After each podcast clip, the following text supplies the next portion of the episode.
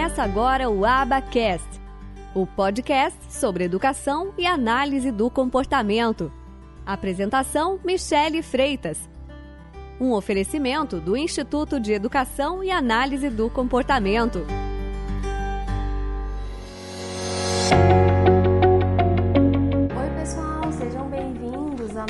uma quinta-feira, dia de vídeo aqui no nosso canal no YouTube. E hoje o tema que eu gostaria de falar com vocês é sobre TIT versus ABA. Bom, vocês podem me conhecer ou não, eu costumo falar muito de ABA, análise do comportamento aplicada, mas eu também me identifico muito com o TIT.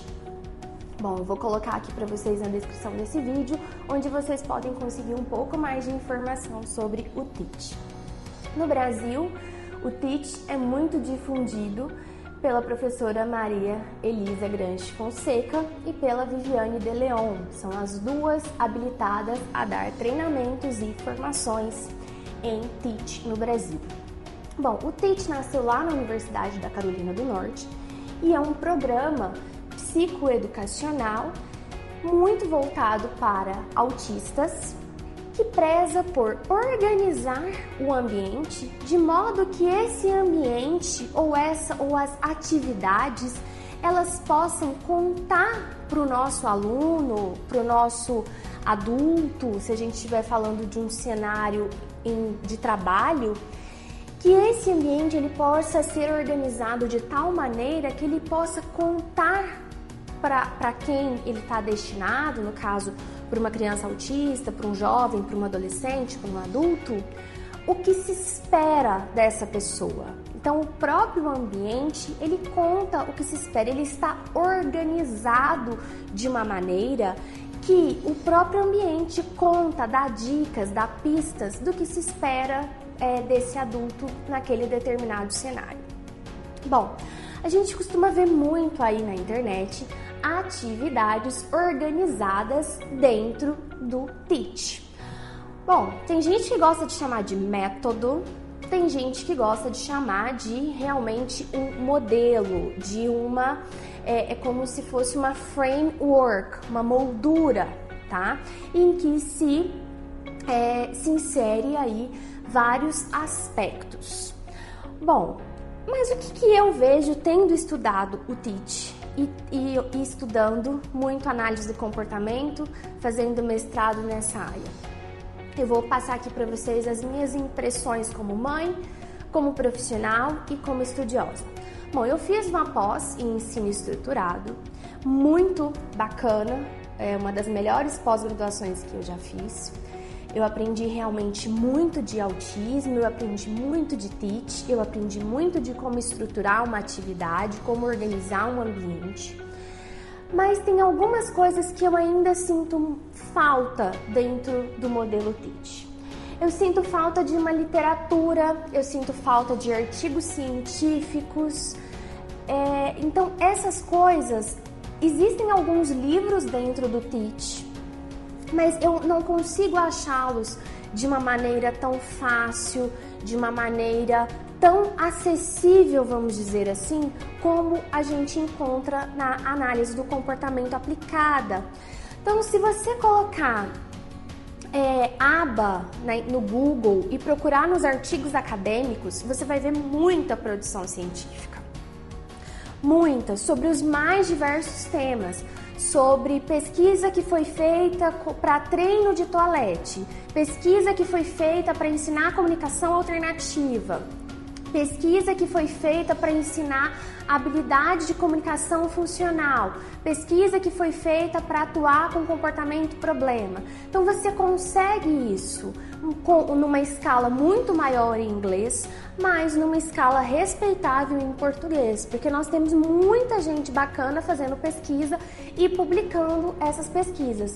Então, quando a gente joga para o TIT, a gente não vê isso da mesma maneira. Então, eu sinto falta de um embasamento teórico maior do que se comparado ao que a gente tem na análise do comportamento aplicada.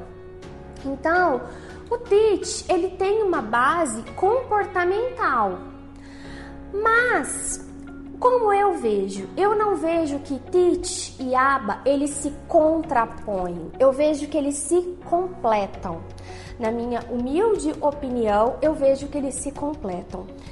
Na minha visão comportamental, eu vejo que o TIT nada mais é do que um arranjo de contingências, um arranjo desse ambiente para que eu possa obter a resposta, obter o comportamento que eu estou almejando com o meu aluno, com o meu filho ou com o meu paciente. Então, quando o TIT preza pela estruturação do ambiente, para mim isso é um arranjo de contingências. Isso aí é trabalhar com antecedentes é trabalhar para que eu possa organizar essas contingências, organizar esse ambiente para que a resposta possa acontecer. Então, essa é a minha visão. Então, eu não vejo que eles se contrapõem, eu vejo que de fato eles se completam. Eu acredito que o Teach ele nos dá a ideia de como fazer, ele nos dá ideias é, através de um modelo extremamente visual, da organização visual das atividades, da organização visual do ambiente, da organização visual do que se espera daquele aluno, do que se espera daquela criança.